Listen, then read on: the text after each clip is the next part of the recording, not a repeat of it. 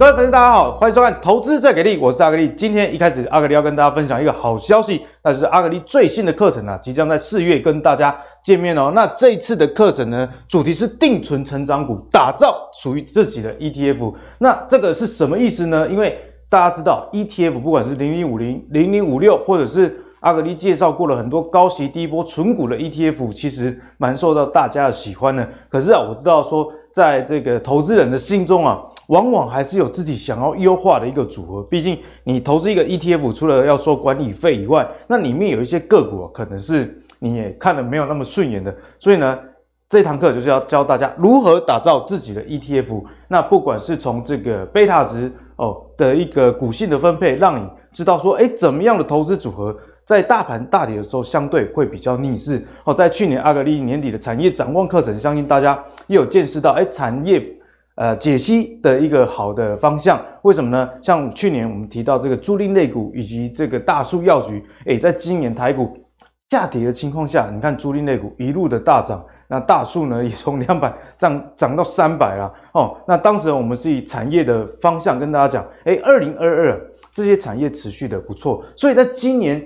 六七八月这个除权息的旺季，有哪一些公司营运面是值得去观察，以及在存股里面啊，有各式各样的疑难杂症，都会在这堂课来帮大家做一个完整的解析。好，那这堂课分为实体跟线上部分，那其实内容是一样的，只是要服务不同的一个观众了。因为有些人觉得，虽然疫情哦，已经我们现在有点疫病共存。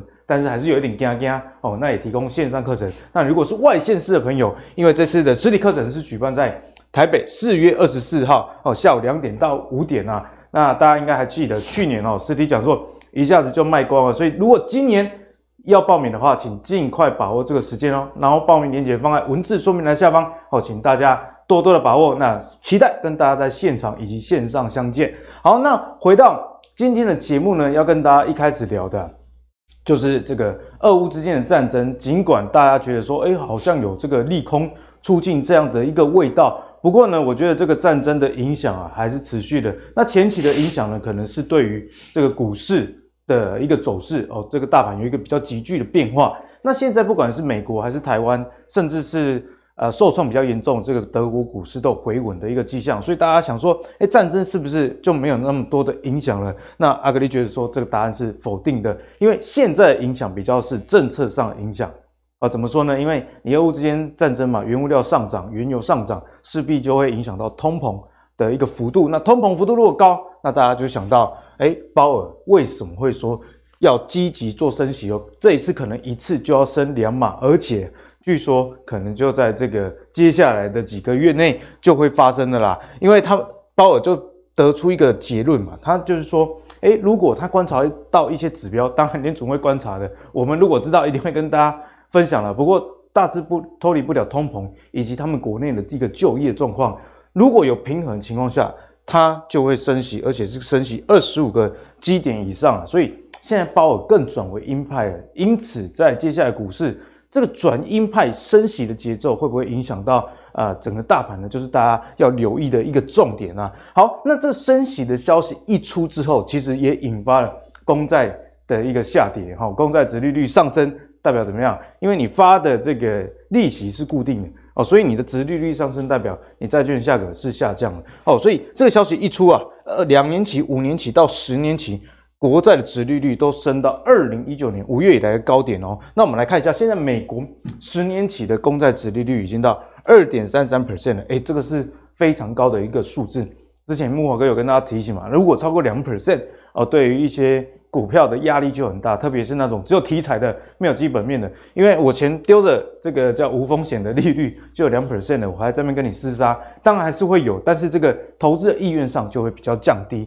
好，那更雪上加霜的是在这个通膨的议题上。哦，之前这个原油回落，我我还没有问我妈到底卖了没，最近实在太忙，希望她卖了好不好啊？如果她没有卖也还好，因为这原油啊，我们看到又整个弹上来了啊。我们看到这个西德州原油。哦，这个期货价格是四月交割的哦，所以是展望未来，收每桶一百一十二，那是上涨七 percent。那另外呢，这个布兰特原油五月的交割的期货价格也上涨七 percent，所以显然啊，这个欧盟要禁运俄罗斯原油的这个加入这个行列啊，也推动油价又有进一步的往上升，所以这对整个通膨压力势必是比较大的啦。不过呢，我们讲完了这些诶该留意的风险之后，其实回到台股，诶现在在台股还蛮强的哦。今天我们在这个盘中录影哦，已经站上一万七千六百多点哦。那为什么台股可以有一个？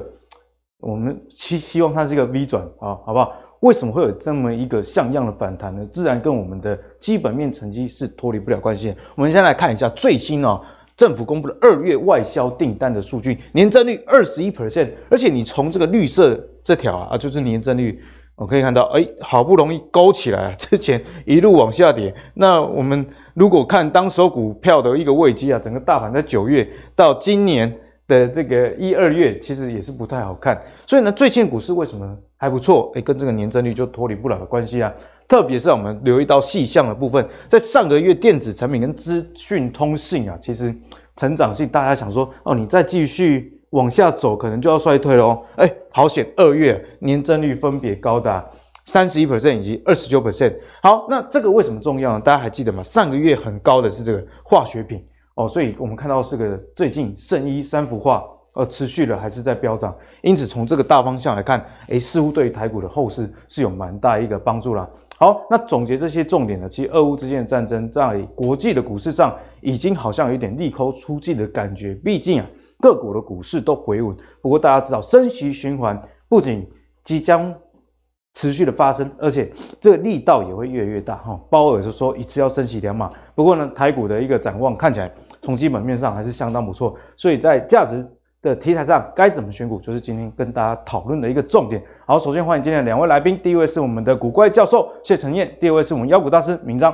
好，一开始呢，来跟教授好好的讨教讨教哦。教授，虽然呢、美股最近有蛮像样的一个反弹哦，我们看到这个费半之前弱得要命啊。啊，已经站上这个月线，也站上年线了，即将要挑战季线这样的一个位置。不过呢，我们看到大摩的策略师有提醒哦，美国正在经营经历一个相当火热，可是十分怎么样短暂的经济周期啊。他说啊，美国处于在扩张的阶段，不过可能在两到四个月之后就见顶哦，并在五到十个月之后转为衰退。诶，我记得类似的论述，之前教授也有提醒过我们，所以在现在。哎，个股股市好像又有一点回温，大家那投资人信心又来了情况之下，我们怎么样看待这样的一个消息？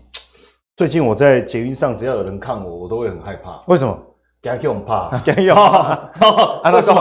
啊，股市在反弹，你起码够搞啊！哦，但是我我要凭良心讲，我是用一个比较呃 long term 的一个思维去讨论这件事啊。对，就像你前面讲到的，你的这个 ETF 的课程嘛。你要再谈价值，我看最近也有人脸书在教你嘛，啊，精干的公开，欸，可是你长期的东西，它其实奠基在一个很重要的一个基础嘛。那所以我要先讲一下这一段哦，呃，基本上我觉得当然台股会反弹，这个没有问题。可是大家得仔细去思考一件事情，现在是三月嘛，对，好，那过去第二季跟第三季到底是电子股的淡季还旺季？你可是我们当然会以二零二零年当做一个很重要的一个 sample，因为二零二零年当时也是类似这样的一个下跌，对对不对？后来哇 V 转，然后就开始大涨，很多人在讲这件事情，所以很多人认为这次的跌也会带来一个 V 转，可能历史会重演哦。OK，可是我想问大家，当时油价几块钱？哎，当时油价，当时农产品几块？都很便宜。当时的工业金属几块钱？当时的。供应链的短缺是因为疫情的关系，工厂停工，嗯，对不对？那后，然后大家被关在家里，然后为什么后来的业绩会大爆发？是因为被关出来了嘛？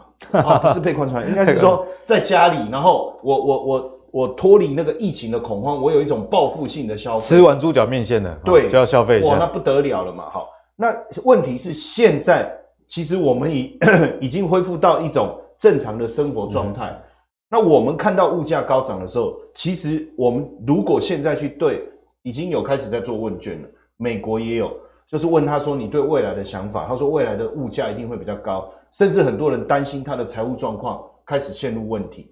那我问你哦，因为疫情，政府会给补助嘛？对，因为物价高涨，如果你因为公司这样出现问题，政府会不会补助？不会理你啊，不会嘛？因为这是、啊、这是经济循环所产生的一个状态，物价高涨，那它就升息嘛。是，好，那所以现阶段来看，为什么大摩讲这个？因为美国发现现在的就业状况相当好，美国的就业状况相当好，失业率其实已经到充分就业。对，但是呢，物价涨得太快，所以鲍尔在一个公开的商业演讲当中，他讲了一段话，他说如何保持呃物价的一个稳。那个那个物价水准的一个稳定，很简单，我们就是升息，哦，所以他说接下来有可能每一次会议都会升息，甚至五月就五月五号，哦、嗯，五月五号他要可能会宣布缩表。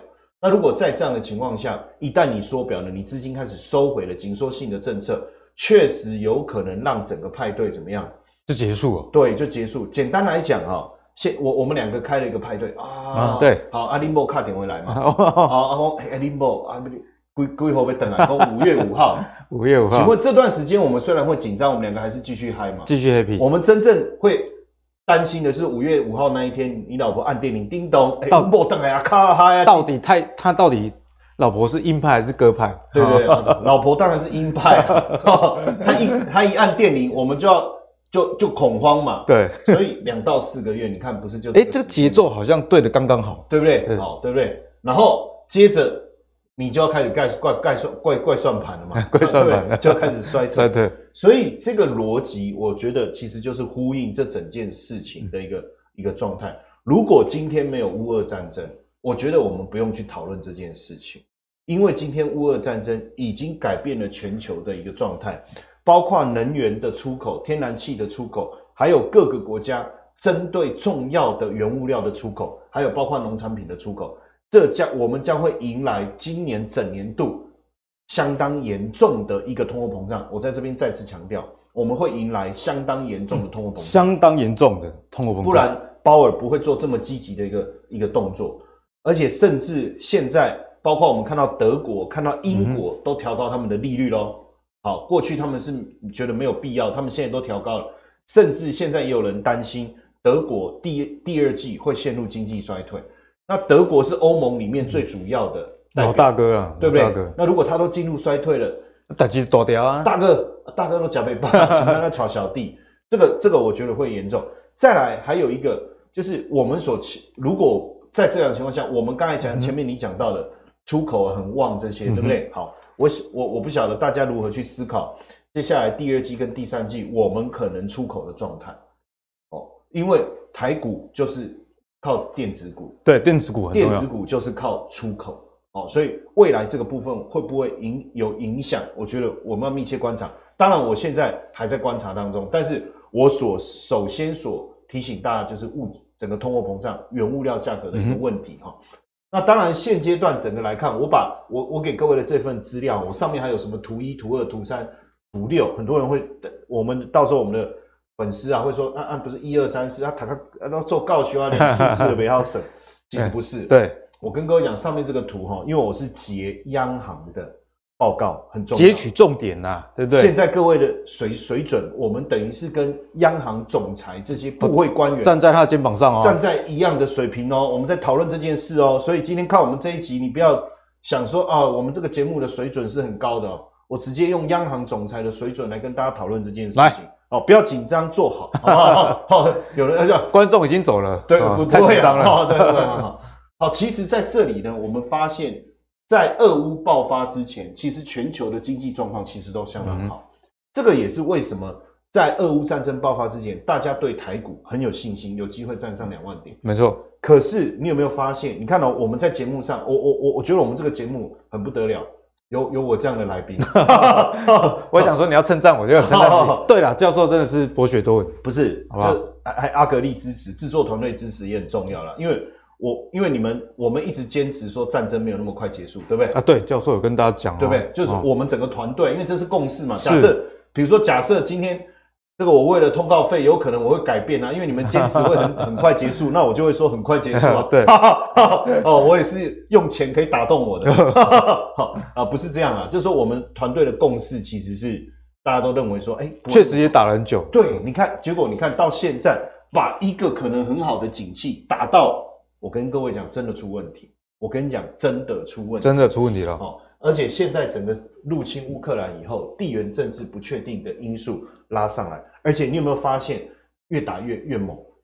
现在俄罗斯它攻击乌克兰的状态，就就有点更更小灯手提那种感觉，有没有？听说化学武器都要拿出来用。我跟你讲，那个如果真的像搞下去，很可怕，惨绝人寰的，惨绝人寰。而且它的大家不要觉得说我们隔很远哦，对，就是你我刚才讲到的各个国家，它开始进入一个紧急状态的时候，我什么东西都不出口。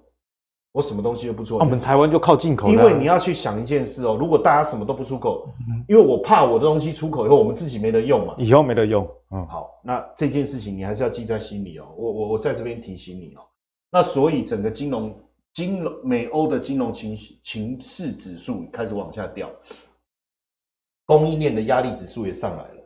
哦，这些就是央行在提醒大家目前国际局势的状况。对，所以我为什么他。要马上升息，因为他可能已经，我们央行这次也只在这个这个呃联总会宣布有没有声音嘛？按照过去的经验，我们的央行大概都三到六个月以后才有可能升息，而且又不会同第一个不同步，第二个不同调，也就是说它可能才升半嘛，这是大家过去一直以来的理解。这次一次到位，对不对？这一次他一声啪，我们马上也一码，就表示他已经看到未来。输入性通膨可能给我们带来的影响，哦，OK，好，那现阶段我们当然，我我还是强调这个是一个比较 long term 的思维哈，我不是在告诉你明天的股票市场。哦，OK，、嗯、所以你明天股市涨，你不要骂我，我也是认同会继续反弹，对，就是投资，这是两件事情，其实要节奏，对我我前面先把大大的讲完，然后后面题目如果有机会，我再补充一下短线的看法，这样好不好？我先把大的架构、嗯、大的方向。讲完。那现阶段对今年整个经济的预期，你去看全球经济的预期是成长力道是往下的。先美国啦、欧元啦，我你看到、喔、只有日本目前是还有机会往上走，但是我们的投资关联性最高，就以台湾来讲，我当然以我们台湾的角度去思考了、嗯，是跟我们关联性最高是不是美国？对，往下的。哦，那所以我们自己的经济增长率六点四五哦，是去年哦、喔。然后这个是大家的预测哈，是三点一六。当然我们央行自己预测是四点零五，但是不管数字多少，成长力道已经比去年减弱减弱了哦，减弱了。好，那当然我们跟呃几个东协合作的反而稍微好一点，就东协的部分哦，比如说菲律宾啊、马来西亚、越南啊这些经济啊，难怪这个越南相关的投资蛮夯的，没错，对。我其实一直想去越南洗头啊，听说他们那边很会洗头。你是洗黑的吧？还是洗没有没有，就头发头发。哦好好洗头洗头。对不起对不起。对对对对，好，不要不要看到我就想到很奇怪。因为平常教授常常去啊。好，然后呢，你再看这个通膨的预测哦，通膨的预测。通膨，哎，三点九变六点四，这个是全球嘛？哈，哎，那美国四点七变六点，很强哎，很强的一个。然后日本其实也进入通膨，但日本的通膨。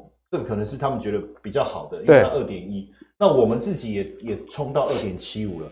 或许我们还没有感受到这么强劲的一个通膨的一个状况哦。但是未来如果说整个原物料还有农产品啊相关的这些东西，如果持续维持在高档，我觉得这个对我们的感受其实会越来越强，是会越来越强。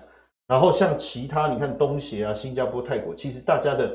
今年的通膨的预期都比去年来的严重，其实这就是全球性的问题了啦。对，所以讲到这边，我还是要呃比较温馨的提醒，温馨提醒，哎、欸，听到温馨提醒都会抖抖的，哎、欸，对、啊，因为我厂商在催我的时候，哎、欸，阿格力温馨提醒。哦，这样子。一点都不温馨，对对对，就是说下第四季的股市到底会不会好？我我我觉得我不行，我先不在这里下定论，嗯，重点是我们在第。呃，就是现在是第一季季末结束，季末进入第二季，我们到底通膨控制的怎么样？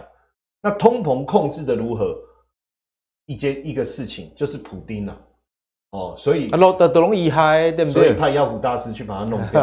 哦，妖股大师应该要先挂掉。对对对，就是第一个就是呃，俄乌俄战争的局势到底怎么演变呢、啊？我觉得这是一个。一个变数哈，因为目前看起来应该不太有机会在很短的时间之内结，因为普丁就已经没有台阶下了。那不管了，反正要么我就打到赢为止嘛，要么就打到两败俱伤为止哦。然后第二个就是说，到底整个呃原物料的物价控制的状况，哦，就是接下来联总会的一个政策能不能相对有效的抑制住这个通膨的状况，然后才能来决定哦。所以接下来第二季应该是我们要好好去观察的部分，嗯、就是通膨第二季要仔细的观察了。好，那教授，我们再看一下其他的数据呢？哦，OK，那最后我做一个 ending 啊，哈。就是在地缘政治的部分哦，就是我刚才讲的，会影响到全球经济活动，这个你要特别注意了。好，然后呢，原物料价格的飙涨哦，这这一页很多文字哦，其实呃，我就想说抓关键字了啊，大家停下来可以仔细的就是你到时候自己阅读就好了哈。然后原物料飙涨，劳动市场紧俏这个部分的影响要特别注意了。嗯、那所以现在央行已经开始所谓的货币政策正常化，什么叫正常化？就是升息啦，紧缩啦。那这个绝对会，这个是央行特别提醒大家，我是非常认同。其实我们在今年年初，我一直回想，一直帮大家 回想一下有没有金？对对对啊，金，对对，就是我写这个字嘛。我说今年小心你的钱变一半嘛，哈。那波动是加剧的哈。那再来，其实呃，疫情的部分还是没有消失嘛。哦，加上。我不知道大家有没有最最有没有 catch 到这个消息哦？我特别提醒大家，嗯，美国出现一个超级干旱，干旱啊！美国出现超级干旱，那美不得了，美国是很重要农产品出口。可能很多人没有还没有注意到这个新闻，但是我已经优先帮大家 follow 到，美国出现超级干旱，而且目前已经大概全美的国土有六成已经遇到了这个问题了哈。那这个气候变迁的问题也会影响到粮食危机哈，所以这些。我觉得大家都要特别特别的小心。好，所以这个一些呃变数呢，可能是大家要留意的，不能看到股市上涨哦，就全部忘了这些风险的部分啊。好，那我们讲完了风险之后，总是还是要跟大家讲说，投资上到底该怎么做了。好，所以接下来就请教教授啊，现在局势这么动荡不明啊，那你在选股上，你有没有觉得哪一些是比较好的方向，适合此时此刻投资人还是可以运用？呃，其实基本上齁，呃，当然电子股跌升有它的价值的浮现，我觉得投资没有什么太大的问题，嗯、但是它能不能有一个很好的股价的表现哦，或者是说像我们做，呃，因为其实我们在股票市场久了哈，当然你说跌升买股，这个我觉得对于一些价值型的投资，我觉得我是认同，对，但是对于一些成长型的股票来讲，跌升了。那它的均均线在上面，其实对我来说，这个在格兰币八大法则里面反弹就是要绕跑的哦，所以我我会我还是会坚守这样的一个分成两个层面啊，分成两个层层次来看哦，所以有时候你会觉得很奇怪，我们叠升叫人家买啊，为什么有些叠升又不能买？其实在于你要的到底是什么？嗯、这家公司到底是属于有基本面的，型的还是它是成长型的？是对你如果说台积电，如果你认同是呃价值型的，那当然叠升。你来接，我觉得 OK。嗯哼。但是假设一些 IC 设计，我们比较偏向于成长型的，那基本上如未来会不会成长，其实是一个变数，打了一个问号了。对，那当然最近呢，这个是昨天的资料，今天我觉得状态呃其实并没有产生很大的一个差异性哈。这里面有几个重点，第一个就是说在电子族群的这个呃成交比重上面。你会发现最近电子的成交比重大概落在五十到五十五这个范围。嗯哼，那这个这个这个告诉我们一个讯息，就是说，呃，股其实电子不是现在的主轴，因为如果电子是主轴，至少要在六十以上，六十以上，甚至要七十。所以在这个情况下，你电子股涨不太起来，那你就是妖股咯。哎，妖股大师，等一下，站姐的来啊。哦，那你剩妖股的情况下，我问你。当然说，可是大盘还是有涨。其实它靠了很多呃权重比较重的传统产产业，嗯哼，因为当然台积电本身你只要不跌，对台股就有稳定的效果。对，这个时候你、嗯、你其他再加持一下，可是你有我们会发现最近不论是红海也好，呃像这个呃联发科也好，其实它对台股的带动已经影响力比较弱了，不是权重的问题，我是说它的股价的力道比较弱，最近都很温呐、啊。对，但是像船产有上来。反而上来航运啊，什么像这这几天航运表现也有回温，所以在这里你会发现，就是原物料族群相对是比较好的，电器电缆啦，嗯、哦，然后这个包括这个钢铁啦，哦，记不记得我们今年跟呃 又讲到这个讲到金啊，金啊，属金哦，这要提醒大家有没有？教授讲到这个我都很得意。一直讲呢，哦，我讲给你的金嘛。哎，你讲玄学比你股票还准。哎，对，这个你提醒过很多次了。我有，我最近有在很认真的思考转行啊，转行比较好赚啊。不是，就看你们节目要不要让我有发挥的机会嘛。好好，那我就可以正式的转行。然后我就戴个围巾，有没有？穿个那个那个叫做什么中国式的唐装嘛？对，唐装一定要这样，对不对？我就披个卫生纸好了。没有啦，现在都时尚路线的。时尚路线，从时尚路线。好，所以钢铁上来了哈。那当然金金融，呃，像今天金融股也也相对比较强。今天金融很强哦。对对，那这个逻辑还是对的，因为这是升息的情况。但当然大部分我们都讲过，所以我我不要再重复讲哦，因为每个礼拜我们都有最很好新的一些讯息跟大家分享。我今天来谈另外一个东西，好，很特别的哦，就是各位注意看哈，在这里有没有看到一个化学生技医疗？当然化工比较强，但是你再注意看这里还有没有一个生技医疗？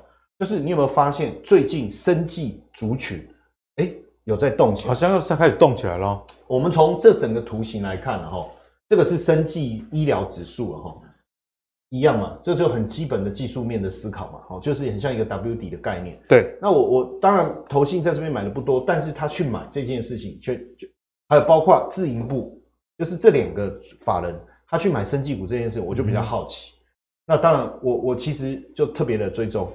然后刚好最近我我自己也也要转行变生技大亨，可能有机会啊。哦，那所以呢，我针对我去了解生技，才发现台湾的生技产业真的很赚钱呢，就谈的呢，什么医美啦、健康食品哦，大家都好赚钱哦。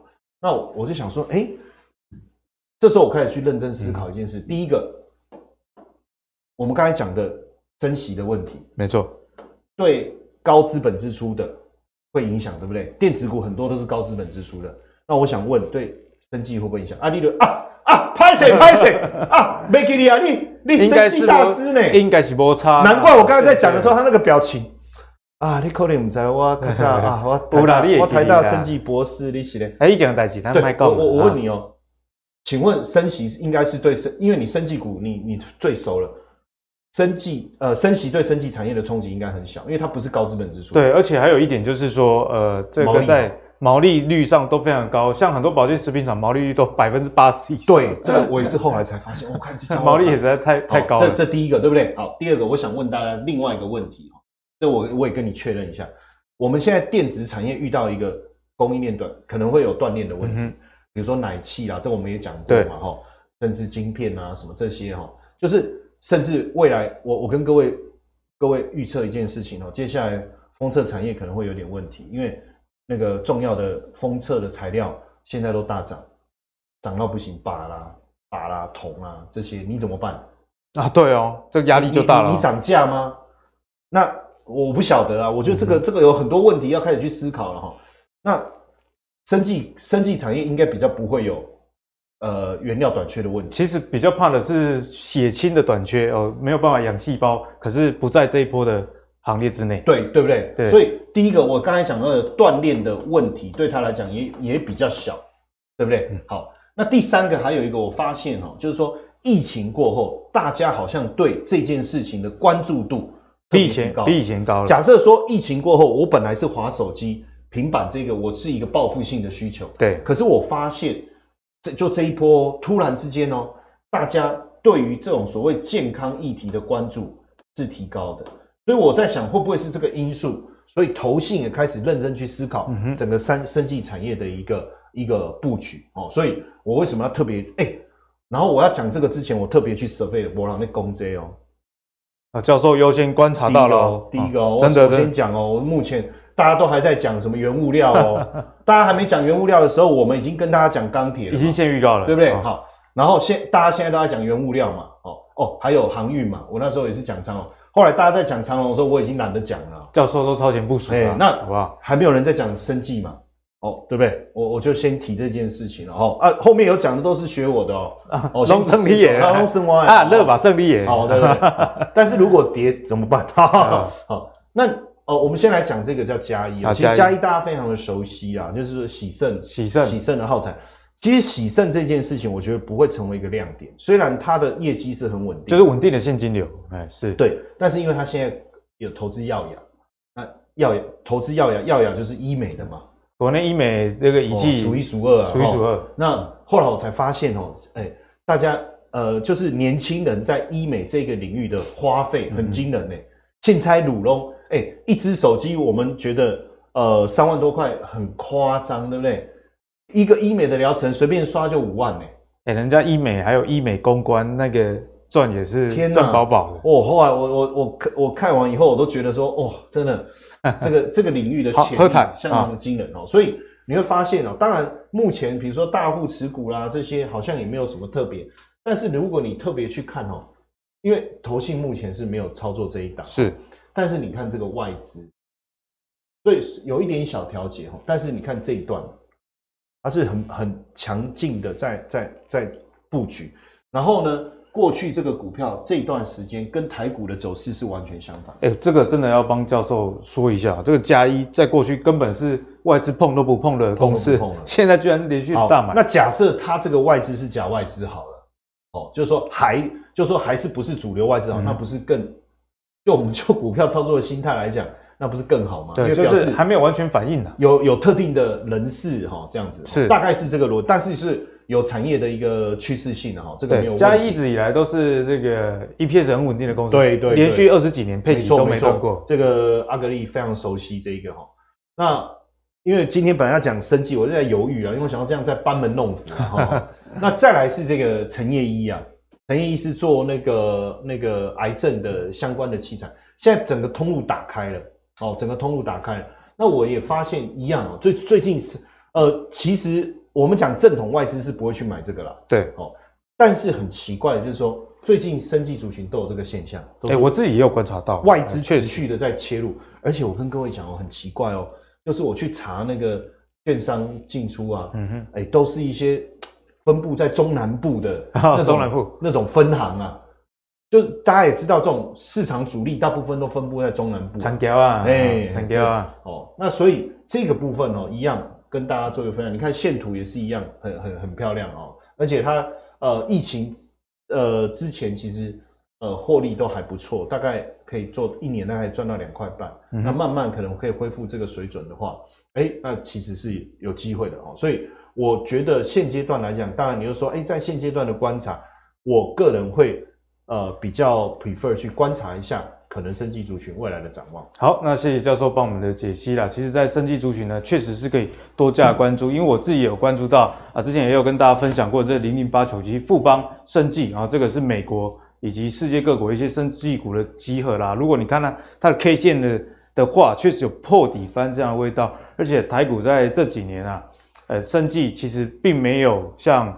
呃，在二零一六号顶他们新药解盲时候那么夯，但是其实经过这几年的沉淀之后，很多公司的体质都相当不错。例如说，我们上礼拜有做一集啊。哦我们的阿方分析师也帮我们解析，像智勤啊，今年要领中国药证等等，所以生技里面的类股，记得啊，去选有 EPS 的。那这个新药或者是里程碑奖金即将要拿到了，相信啊，对你的投资就有另外的一个帮助哦。好，那接下来呢，就要请教我们的妖股大师来帮我们解析这个盘势啦。妖股大师，最近啊，我有关注到一件很人神共愤的事情。好，这个人神共愤的事情就是这个外资。对，哎，外资其实长期以来在台股啊，虽然大家很喜欢跟他们单，但其实大家心里也看他们不爽，因为他们常常说啊，我的目标价在瓦追瓦追啊，然后你看他的不是第一次干这种事了，真正的动向的时候，啊、反而是卖。好，所以最近哦，这个呃金管会就要来查询这件事了哦。哦，就连护国神山也被当成 ATM 提款机不断提款啊。我们这个看到这个外资啊，在这一段时间哦，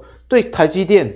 真的是变了心的女朋友回不来了，狂卖啊，真的是狂卖。对啊，可是他们嘴巴上讲说，哎，台积电要上千块，化工就后悔啊，啊，我得了呗啊。可是却逆势的大卖，哦，所以在这样的情况下，金管会就说要约他们喝咖啡啦。好，不过呢，也要跟大家补充一下，虽然外资卖成这样，但是呢，台积电自己的主管们，哎，是逆势加码了，总共加码了，我看了查了一下资料，二十八张。那二十八张，他还想说，啊，才二十八张，哎，拜托，哎。几天台积电，把是不秀不秀嘿，那怎么办？五六十万五六十万，所以二二十几张也是上千万，上千万哦。哎，以主管们来说，这样算是蛮认同自己的公司了。好，所以循序的这个半导体的逻辑，我们看完台积电之后，我们再帮大家扫描一下联电的近况，因为联电其实是一家 EPS 真的不错的公司，可是之前呢，因为整体的这个股市不好，一路的杀到还杀破五十哎，没错。但最近有一点反弹的啦。哦，那最新的消息是说，美国要联电到底特律设厂，那大家就要联想，你哎，为什么是底特律？哦，因为底特律就是美国这个汽车制造的一个重镇啊，所以显然啊，这是针对车用晶片而来的。因为联电主要是成熟制程嘛，所以车用晶片是最合理的。对，所以这个觉得到美设厂对联电或许也是好事一件啊，毕竟在美国现在汽车库存量非常的。低哦，也是因为这个缺晶片的关系。那我想，这个这个国际局势上，现在有流行一个概念叫异地备援 啊，就是说，哎，你不能只有在台湾哦，如果地缘风险怎么办？对，有风险的，所以最好我这里也要有，在美国也开一个分身。好，我所以我们综合这样来看呢，哎，明章啊，半导体最近我们可不可以再重新的关注啊？毕竟之前真的是跌到密密麻麻。其实半导体现在有一个很大的麻烦，不是公司不好，就是我们刚刚在讨论的。其实基本面是没有问题的。对，其实不是只有联电，大部分的半导体设备，甚至这些公司都非常赚钱，相关的都很赚钱。当然，最大的问题就是外资不买单啊。他真的问题在这里，我我解释给大家听哦。你看一下这张图，台积电你说它基本面好啊，对，你先不要管外资出报告哦，这是什么口是心非啦，这种，因为外资也不是常听台积电法说会比较准的，比较准啊。因为外资其实，如果大家还记得我们之前讲过南电、新兴、景硕，尤其新兴。二零二零年十月，他二十几号吧，新兴灰就出，大家记不记得？新兴火灾的前一天，外资报告新闻有写哦，大幅调降 ABF 窄板，然后大幅调降，大幅调降哦，看坏哦，这么凶啊，很凶哦，这都看坏哦。然后呢，那一天新兴刚好运气运气很差，对，又灰就出，当天下午灰就出之后，隔天新兴剩六十几块，三连三季欣兴剩六十几块。啊，基本你要挂嘞。两百多嘞，两两百多块。然后最狠的是那个那个外资，我们不要讲名字了，他就反正就李慧红嘛，利昂嘛，哪一家他自己猜啊，就李开头那一家哦。那他就调降嘛，结果反手你就看到，当那个时间开始哦，外资狂买，狂买 ABF 窄板。那这个故事不是很接近嘛？我功力就后悔哦，对不对？这问题就在这里，外资为什么会这么干？是我真的看不看不惯？我认为台积电不好吗？不是，投资本要记得一件事。外资的逻辑，第一个，台积电持股它真的很多，它卖的它还是很多。当然卖的理由是什么？他认为国际情势不好，所以他把台积电当提款机。第二个，刚刚我们聊到的，教授有讲过，升息。你台积电资本支出这么高，一升息对你影响就很大。所以短线来讲，我虽然基本面很好，然后说，如果你要你要买，你觉得这个机会基本上上去，我觉得难度很高诶，我觉得难度很高，原因就在这里。外资没有那么容易买单，没有那么容易买单。他什么时候会回来买？没几刚过丢起六块对不？前面卖这么大一堆，外资说我买一天，这一根大家以为要逆转，对啊，就没了啊，就这样，就就一天。你前面卖了一两个月，你不买一天，然后更好玩的是，投信买买买买到最后，哎哎，大家好像好像上去我就卖掉了，就投信也做得很短。所以你回头一想，那那台积电谁买走的？散户。散户买很凶，定期定额，定期定额买那个零股的买很凶，所以这个台积电的筹码就变成说没有那么容易操作哦。如果你要这样看，就觉得台积电如果是赚很长线的、嗯、，OK，我可以认同。哎，我就是看它三年、五年、十年的 OK。但是如果说这一波上去啊，我现在买了第三月份买，第四月份、五月份第二季会反攻，难度很高。对，我先跟大家讲，难度很高。嗯、那同理一样，同样的道理哦，联电嘛是做科学，命运嘛是较好。你看安尼这个看瑞。新闻有利多，但股价哎，你会很很特区哦，它真的就不反应了。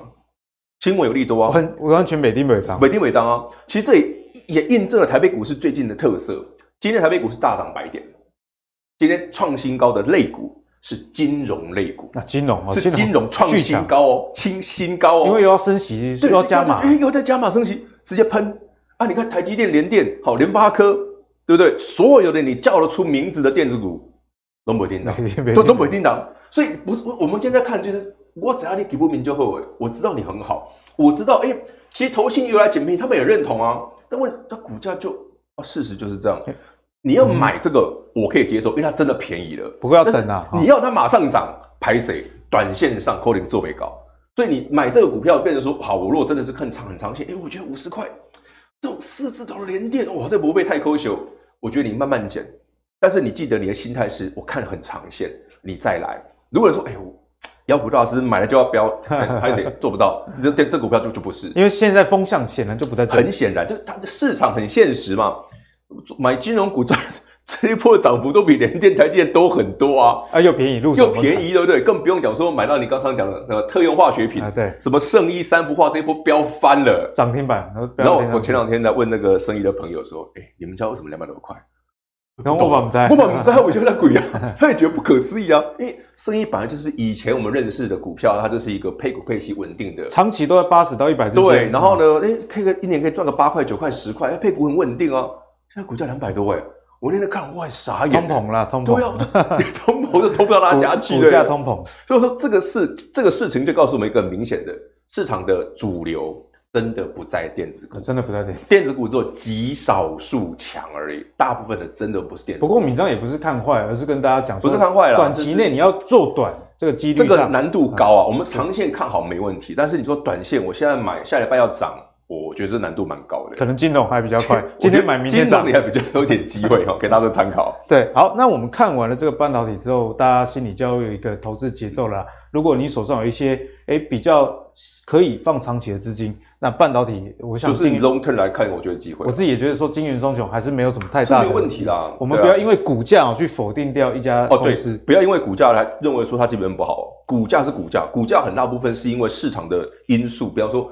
地缘政治因素，比方说升息条件，很多外在因素会影响股价，不单纯是基本面。嗯、对，所以长线的资金呢、啊，这个金元双雄，大家还是可以持续的留意。好，那如果做一个比较短线的，我们就来看哦，因为投信啊，在今年的台股算是一个主轴啦。因为外资今年第一季就卖了大概五千多亿，赢了去年一整年啊，一百胜啊，哦，所以我们就来看投信，投信已经连三十五买啦、啊，哦，这个金额是达到八百三十九亿哦，所以我们就整理了一个表格啊。统计了，哎，这三十天哦，投信到底买哪一些股票？我们看一下这个第一名，哎，就是敏章刚刚讲的金融股了。这三十天买了多少？买了十六万张，哎，这个买超真的是非常强。那另外像第七名啊的这个永丰金，以及十二十三的中信跟兆丰金，你看，其实在前十五名里面有四名就是金融股哦。哦，显然刚讲的。这件事情是对的。那当然，这阵子船产的布局也是很多，例如说像中钢，以及呃之前这个股利题材的一个长龙啊。好，所以呢，就要从这张表来请教一下敏章了。哦，投信既然是现在做短线的朋友该 focus 的一个法人，对。那如果从他们动向来看，我们要怎么样来选股？其实投信已经告诉大家很明确的答案了。第一个，他采的是防守型的策略，防守型。金融股，而且它很明确哦，它不是买寿险哦，消金的、消费金融的、消费金融的、消费金融的、信用卡做的多的这种消金的部门哦，它都买这种的。嗯、其他什么哇寿险，你这种投信不是傻，他也知道你有曝险部位啊，所以他全部买消金，对吧？永丰金、消金的、中信金、兆丰，全部都消消费金融的，专不能被快来。所以你要买金融股，学着就是往这个方向走，银行为主体，银行为主的，不要再去买一些哇哇寿险，哎、欸，我那博博国泰金。那不富邦金，我们熊探级吗？人家有曝险部位啊，他这些比较没有啊。股尼探级不代表给你买它喝。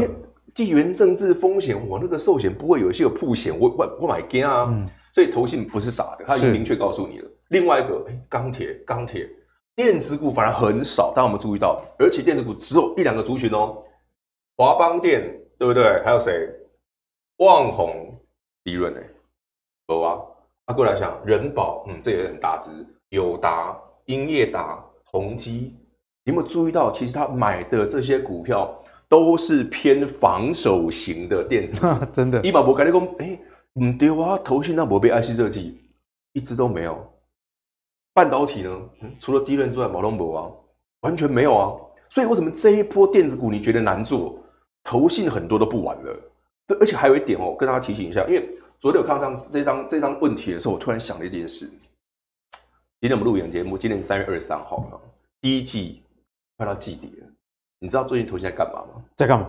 有一件事很恐怖，前面第一季做上去的股票会不会季底结账？哎，有可能，有没有可能？有没有？而且这个盘势如果是投信，我也想录带回来。对啊，我我我我介绍三张股票给大家认识，里面有两档是我们观众朋友您赚很多的股票。博智很有趣，这个是我之前没介绍过，但它有这个现象，投信持股，我记得它上个礼拜是二十二 percent。礼拜五涨停哦，礼拜五是涨停哦，礼拜一直接跌停，哎，很少见，这根长红新高涨停哦，而且带量哦，大家想说，哎，这个爆量哦，然后看到投信完了，好，你看，哎，五百张没有啊？投信昨天这一根哈，后面出来卖一千五百张，那一千五加码卖，对，再继续卖。这两天两千张。啊，投信从什么时候做上来的？从一月份、十二月做上来的，创新高。台北股市创新高的电子股很少见哦。有看到投信突然就卖了？这就是我最近担心的，就是哎呀，这投信探家贼会不会突然就到货？啊，真的被我说中了。因为投信对单一股票是不是有持股上限？有，超过二十趴你要小心，那是警戒线，本来就有持股上限。而且另外是投信很，投信跟我们一般投资朋友很类似，喜欢做短一点，所以呢，他们拼绩效很重要。哦，第一季季底我这个本探家贼我不卖我，升息了，他们的房贷怎么缴？我不卖，我我我绩效怎么赢别人啊？赢别人绩效有两种方法，第一个我卖的比他高，买的比他低；第二个呢？我开卖那天卖的比你凶，我把你打下去，我的绩效就比你好。我行造哈，对，我行造，你你把马来我我行造，我行造，就这个逻辑啊，不是这样 K 下去的啊。而且它这个利空其实没什么大利空哎，就是个新闻说，哎，可能后面展望没那么好，棒就跌停了。好，我们再看另外两档很有趣哦。智远大老朋友，今天续涨哦，哦，今天续涨，可以注意看哦，这也是投信持股二十趴以上的股票，所以就要戒心啊。这这一爱尾台哦，爱尾台，所以你要留意哦，就是说。万一哪一天投信开杀了，对，哎，把它对你你要跟你要跟着跑啊！你表示人家赚够了，因为投信也是很猛，从一百块爆到现在的啊，现在已经三最高三百，三百，这太能霸怕的股票啊！要想青菜呗，青菜台，对，这个就是我们刚刚讲的哦。万一做账变结账的，第一季会有做账行情，大家听过吗？那季底的会不会结账？哎，万一他担心五月 FED 对四五月缩表升息的问题，投信不会见好就收吗？一定会嘛，观众朋友们，你也会见好就收啊！你脑子里股票，我谈的怎样不赔我打个牌？当然是，对，一定的嘛。那还有人之常情啊。对，这人之常情啊，不要怪投信，这大家都这样子干。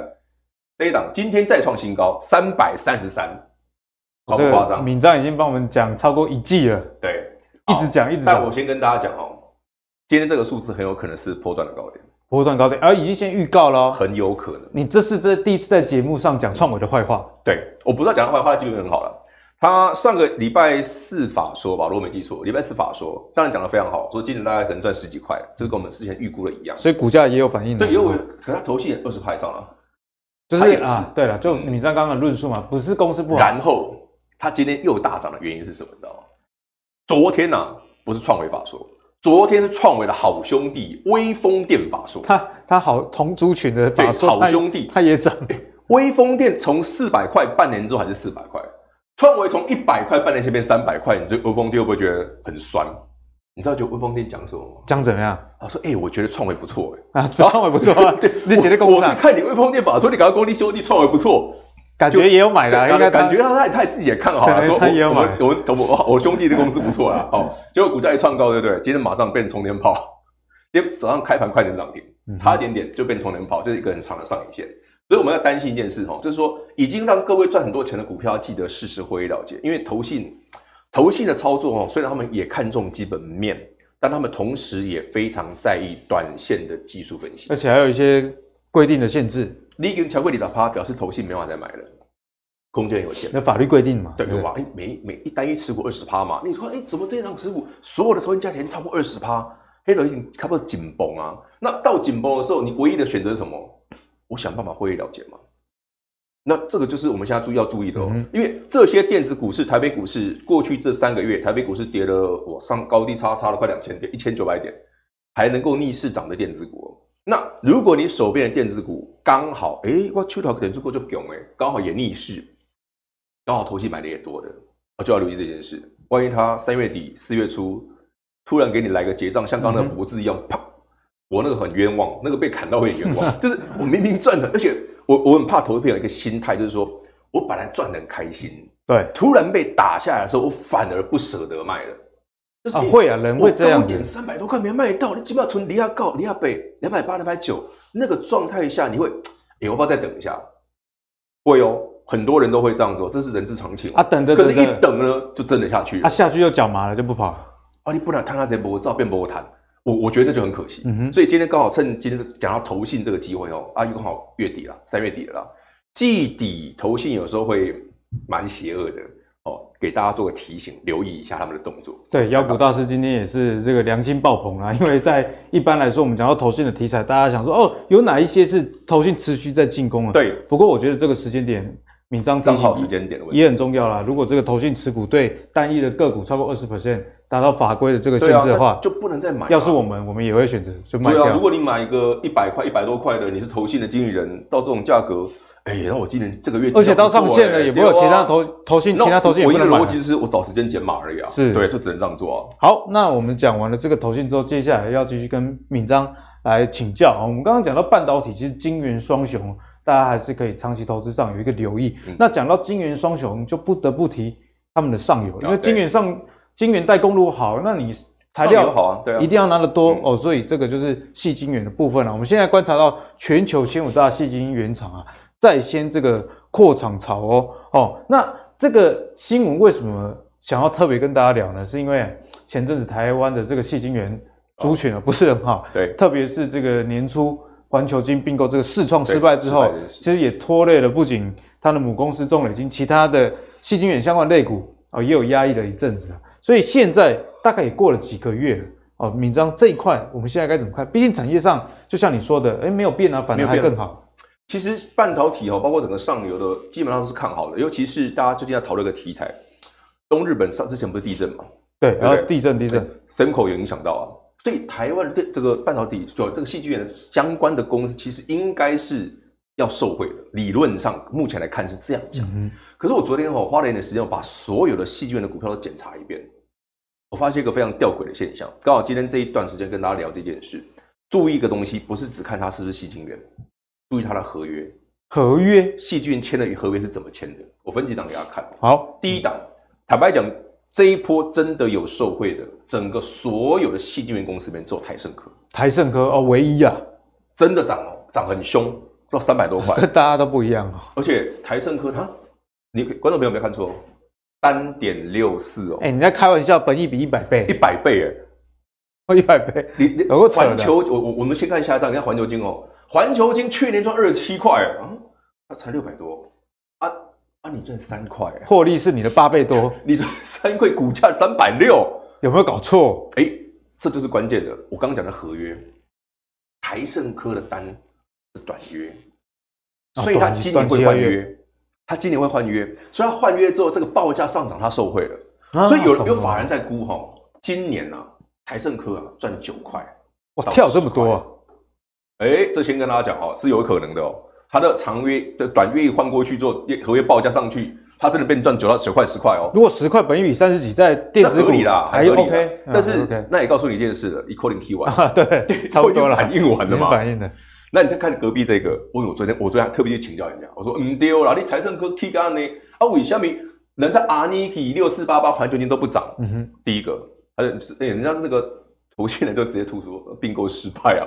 第一个并购失败，第二个，它全部都是 LTA，它全部都是长约，长期的合约。也就是说，我长约，我现在我已经跟你签好了嘛，啊，我靠 K 给，但是那个硬强迫啊，不不再盖啊，啊不撕掉重来吗？不可能嘛，对，所以变成你明明报价上去了，环球金没法受惠，换一点讲没电啊，报价 K 的话，不会再签啊，不然对不对？我们不可能嘛，你不可能在跟他重签的状况下，那变成说，哎，这一档股票今年的成长性就不够了，嗯哼。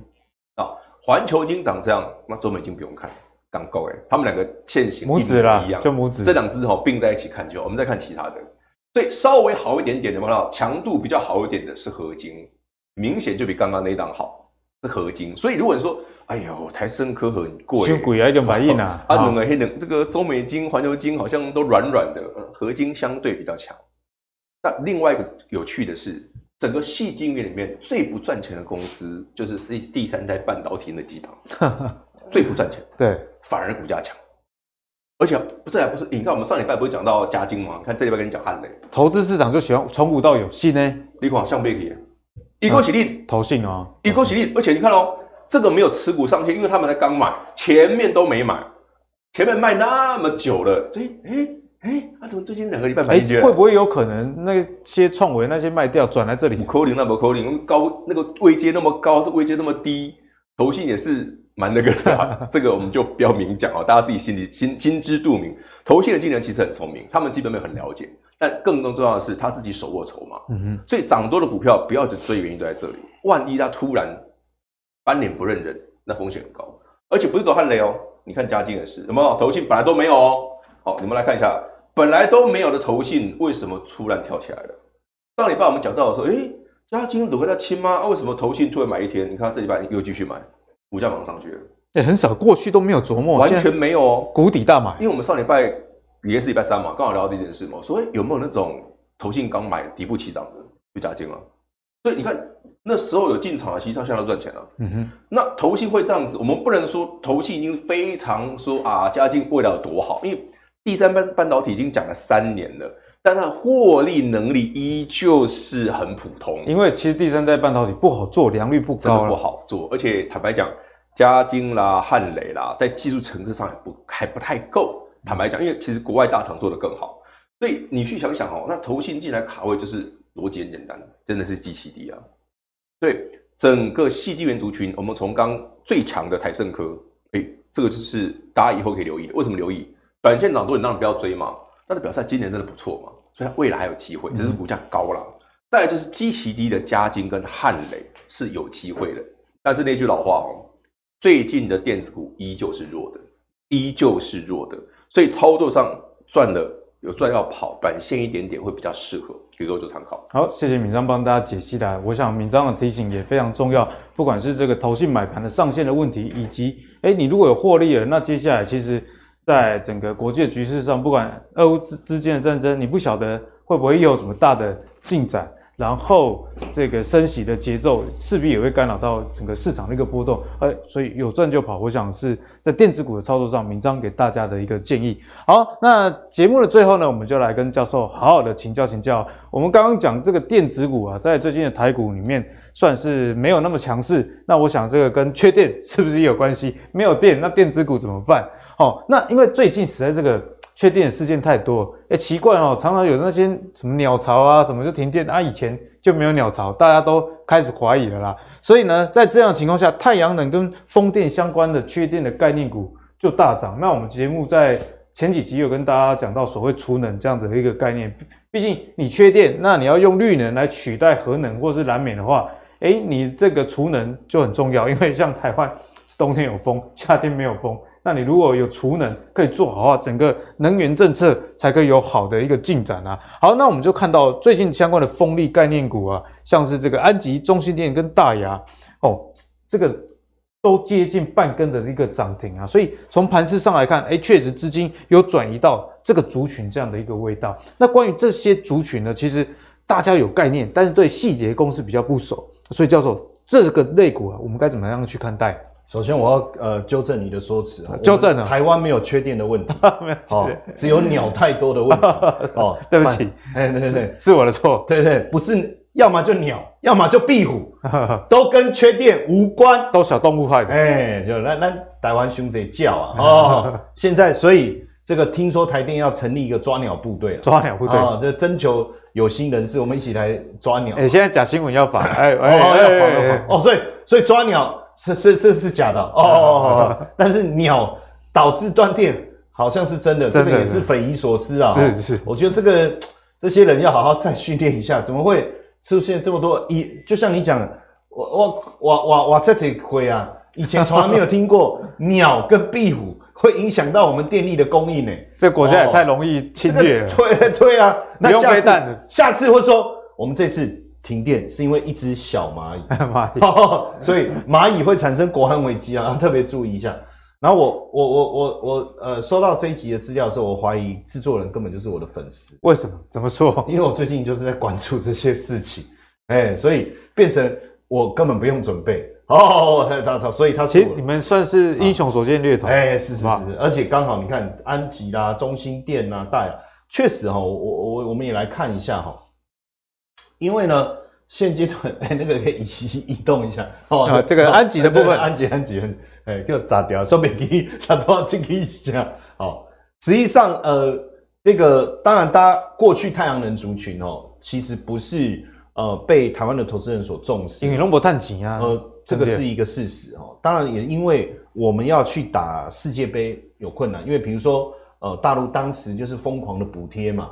那补贴到最后就是这个就是打烂。红色供应链如果侵入就很难打，就很麻烦。好，那但是呢，呃，再来就是说还有一个就是我们可能比较有呃，就它的进入门槛，比如说我以模组这一块来讲，它的进入门槛并没有那么高。哦，那因为太阳能它上中下最上有你如果细晶圆嘛，嗯、中间的这个太阳能的这个呃相关的系统，然后最后来模组电池啦，然后最后模组。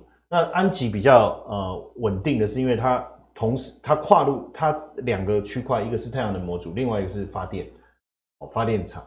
那其实现在发电这一块会是非常重要，未来台台湾啊、呃、电力的一个主流。为什么？因为基本上我们现在非核家园嘛，大家也知道，就核能接下来都除役以后，我们只剩下呃天然气哦火力发电、嗯、水力、风力。再来就是太阳能，对。那现在呃，整个绿能发电的目标是要拉到百分之十二，可是我们目前只有到百分之六，所以还有很大的空间要去努力啊。那这个部分我我认为是势在必行啊，因为你爱是不能发电的嘛，所以你一定要努力的。那现在天然气又贵，所以你要完全以天然，因为我们现在天然气可能会占到一半，那怎么办？就各家厂商也开始努力在太阳能。所以它有发电厂这件事情，所以你看啊，它的这个大户哦，就就上来。我觉得最主要的还是交易量啊，一个股票过去没有什么交易量，然后突然量很大，我跟各位讲，绝对不是拉高要出货了，嗯哼，哦，因为如果你没有什么未来的优势，你你要拉高也没人会理你，对，所以量开始活跃了，哦，这个大家可以注意一下。当然，目前法人只是慢慢的进来琢磨，我我觉得也是因为，毕竟。对法人来讲，哦，像这样的族群，它就是短线、短线的堆叠，它不是一个长，也许产业会是一个长期的趋势，可是就股价的操作来讲，如果台股弱，它会涨；台股强，它就涨不动。然后，所以大家要记得这个原则哦。对，因为没有办法啊，因为它本来就不是市场的主流主流哈。对，那当然我，我我我就是礼拜六、礼拜呃，平常这个我就来看你一下啊，温博等我就现在等你处理 好的主流嘛，好，我就随便乱讲啊。那再来是中心店，那中心店其实这个股票过去，它大家不是很在意，因为它就是做焚化炉嘛，哦，然后它也做机电嘛。那我对这个中心店是很有感情的。哎，怎么说？对他很有感情，因为我爸以前在中心店，哦，你爸在中心店 任职，哎，任职任职。那那这个也是看着他这个撩拨要给，不是？哎哎哎哎，这不成才，哎哎哎。就是这个公司慢慢有很大的，你爸一定退休了，你才敢这样说。当然，当然都退休很久，不会惊了哈。退休都领完了，对。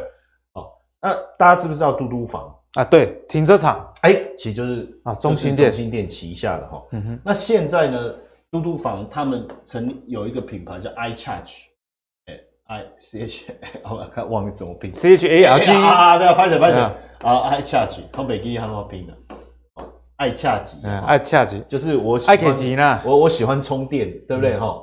那、嗯、他为什么突然之间呃有这个议题？因为他呃，我刚好最近也跟几个在做啊、呃、充电站场域的朋友在聊，我都说，哎，中心店最近股价在涨，这件事情讯息是不是真的？因为它跨入呃快充。嗯哼，快充，阿里的电动车啊，不，你还没换，还没换，就是伊还没起好，我我我换。三呃三年要做两百个快充站，哎，两百个还蛮多的，很多哎，很多。你就想一想，全台湾有几个加油站，那这个概念，那这个做下去就不得了，因为快充，呃，我觉得才会是解决未来电动车普及一个非常重要的关键。不然你这个充电站再多，如果都慢充，光排前一台充完都几个小时了，那可是其实快充也还是没有办法像加油这么快，可是。呃，至少大家的意愿会提高。哎、欸，最近我看到这个快充，大概十分钟可以补充个一百公里，其实哎、欸、也是不错。对，先十分钟怕先跑一百公里，然后那快充站多了，就是不赶时间，你就可以